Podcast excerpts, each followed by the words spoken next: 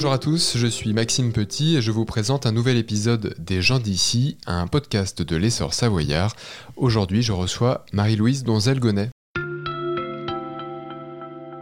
Bonjour. Bonjour. Vous êtes exploitante agricole à la tête du GEC de la ferme des Corbassières, c'est à La Clusaz.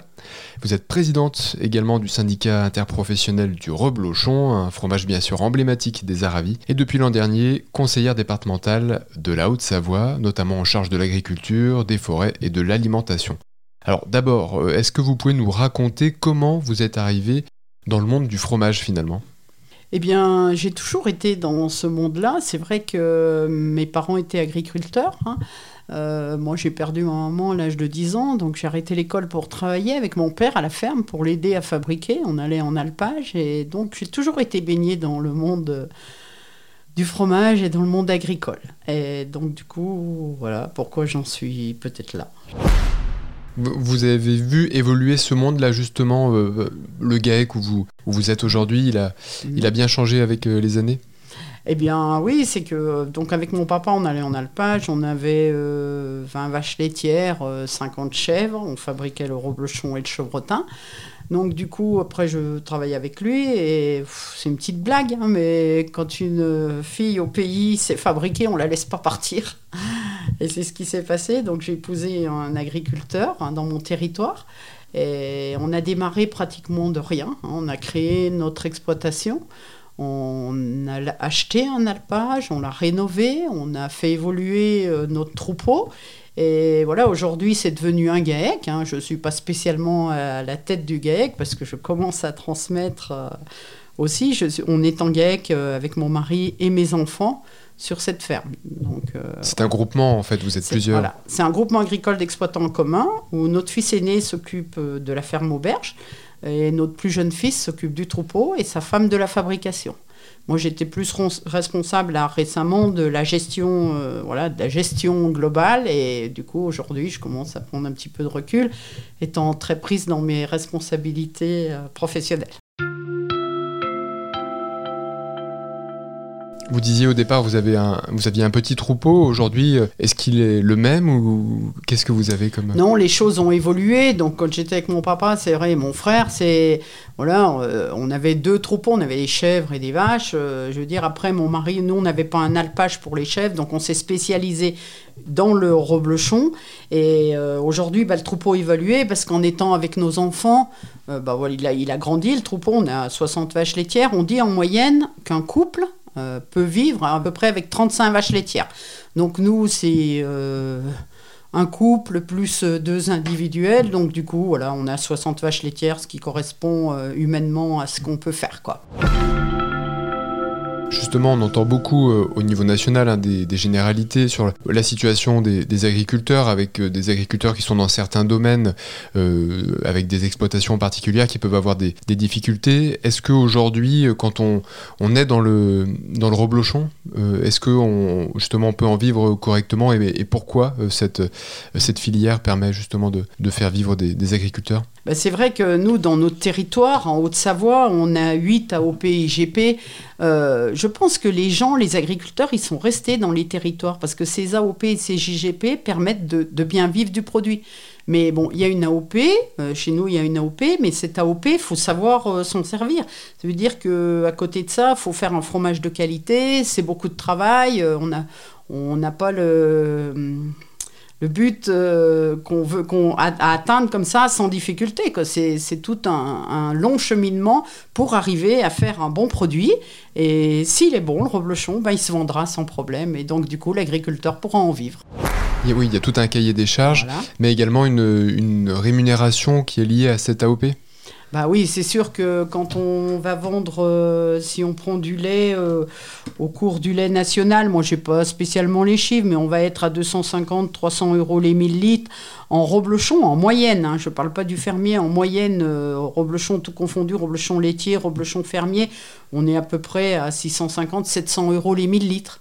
Mais ça, on a la chance d'avoir cette AOP, mais cette AOP, a un cahier des charges. Et pour obtenir du lait à ce prix-là, eh bien, il faut, faut se battre, il faut travailler, il faut respecter un cahier des charges, il faut faire des produits de qualité, il euh, faut bien suivre son troupeau, avoir du bon lait et tout ce qu'on veut. Quoi. Et comment évolue le, nombre de, producteurs sur notre territoire? Est-ce que euh, justement certains partent à la retraite et le flambeau n'est pas repris? Quelle est la situation?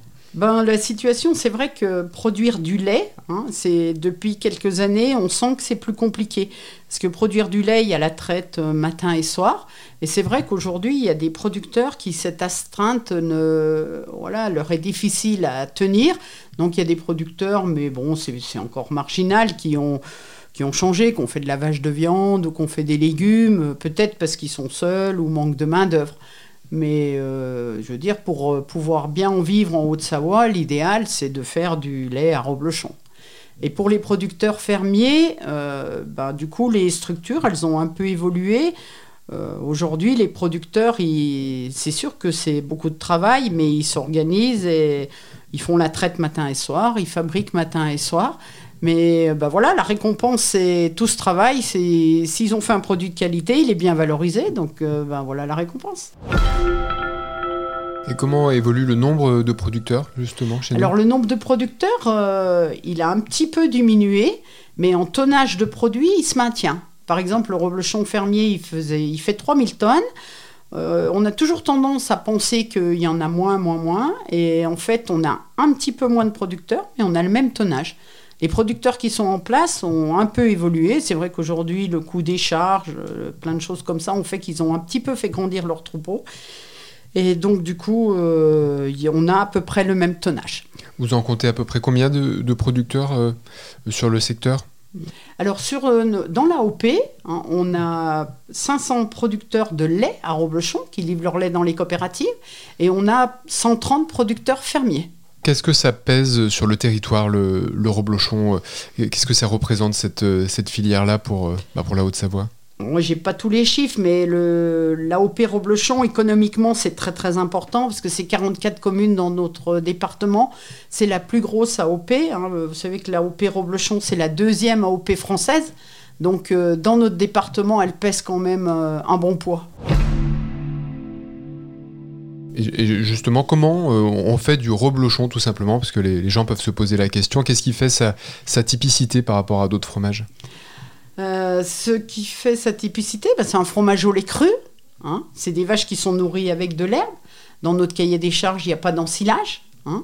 et c'est tout un travail euh, à côté de nos animaux pour que c'est vrai que si nos animaux, nos vaches vont bien, pâturent bien, eh ben, elles auront du bon lait et puis on a, nos fromagers feront du bon fromage. Et pareil pour les producteurs fermiers. Euh, c'est important d'avoir tout ce suivi. Et cette typicité, bah, c'est vrai que pour les producteurs fermiers, l'été, ils sont dans les alpages. Euh, voilà, c'est des fonds avec euh, des petites fleurs, plein de choses qui font que l'herbe, elle est riche, elle a une bonne valeur et on arrive à faire un bon fromage. Mais il y a aussi la technologie qui joue. voilà, aujourd'hui, dans notre syndicat du Reblochon, on a des techniciens qui nous accompagnent pour euh, aider les producteurs à, aussi à améliorer leur qualité. Si on a une fois une petite défaillance, ben, les techniciens sont là. Le travail de la technologie est aussi important. Il y a la matière première, le lait, il y a les vaches, et puis il y a le, travail de le doigté du paysan, mais aussi le, technicien qui peut accompagner pour faire un bon reblochon onctueux, crémeux. Euh, voilà par rapport à d'autres fromages, il, est finalement très peu affiné. il est mm. assez rapidement mis, euh, euh, enfin commercialisé. Bah, c'est vrai que c'est un fromage au lait cru, à pâte molle. Hein. Beaucoup des fromages dans notre territoire sont des fromages à pâte cuite. Hein. Et donc, du coup, ils ont un temps d'affinage très long. Le reblochon, c'est pas la même chose. Un reblochon, en, en 3-4 semaines, on, on, arrive à ce qu'il devienne crémeux. C'est le fait que c'est un fromage à pâte molle, au lait cru et à pâte molle. Il y a également euh, une petite chose que les consommateurs remarquent sur le reblochon, euh, c'est une pastille euh, de mhm. couleur. Qu'est-ce que c'est exactement? Alors du coup, bah, ça, ça fait déjà quand même pas mal d'années, j'ai plus le chiffre en tête. Avant, c'était le reblochon, l'AOP. Il n'y avait pas de différence entre les producteurs de lait, les fromageries et les producteurs fermiers. Du coup, on a identifié ce travail-là. Ça veut dire qu'aujourd'hui, le reblochon qui est fabriqué dans les coopératives, c'est la, la, même AOP, hein, qui est fabriqué dans les coopératives, il porte une petite plaque rouge. Et le reblochon qui est fait dans les fermes, avec le lait d'un seul troupeau, donc matin et soir, lui a une plaque verte. Donc ça, c'est un travail qu'on a fait il y a quand même, euh, je ne sais plus les années, mais euh, aujourd'hui, on a beaucoup communiqué là-dessus et les consommateurs, de, voilà, où est le fermier, où est le laitier. Chacun des deux produits a ses qualités. Puis après, bah, chaque producteur, en fonction de la qualité, fait son choix. Et c'est comestible, hein euh, c'est de la protéine de lait, c'est ça? La, la, plaque verte, hein, c'est une plaque en caséine. La caséine, c'est une matière du lait. Donc en fait, au moment de la fabrication, elle s'imprègne à la peau. Quand vous mangez votre blochon, euh, c'est pas un petit morceau de plastique, c'est vraiment de la caséine, donc la matière du lait, il n'y a pas de souci. Et on peut même avoir sur son reblochon un, numéro qui euh, indique mhm. l'exploitation. Sur la plaque de caséine, il y a le numéro du producteur ou il y a le numéro de la fromagerie. Et il y, a il y a une plaque séquentielle hein, qui nous permet, avec le cahier d'enregistrement du producteur, de savoir à quelle date il a été fabriqué.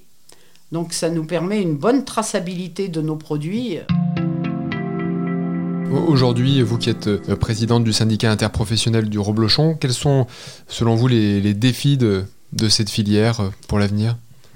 Ben, les défis de cette filière, c'est continuer de ce travail, c'est d'être pro dans la qualité du reblochon, qu'il soit bien valorisé, que nos producteurs en vivent bien, euh, économiquement, aussi socialement, dans tous les sens. Quoi, hein. Parce que c'est vrai qu'aujourd'hui, en agriculture, le travail, il est pas facile. Hein, c'est les gens qui travaillent du métier agricole. Euh, je vais peut-être pas vous le dire, mais c'est quand même des, travailleurs, des gens qui font beaucoup d'heures. il faut que les gens ils puissent aussi vivre socialement, euh, prendre du temps avec les copains, euh, voilà, des choses comme ça. Donc du coup, c'est un tout. Il y a la qualité, il y a le travail, il y a la vie sociale, il y a plein de choses qu'il faut qu'on prenne en compte au jour d'aujourd'hui.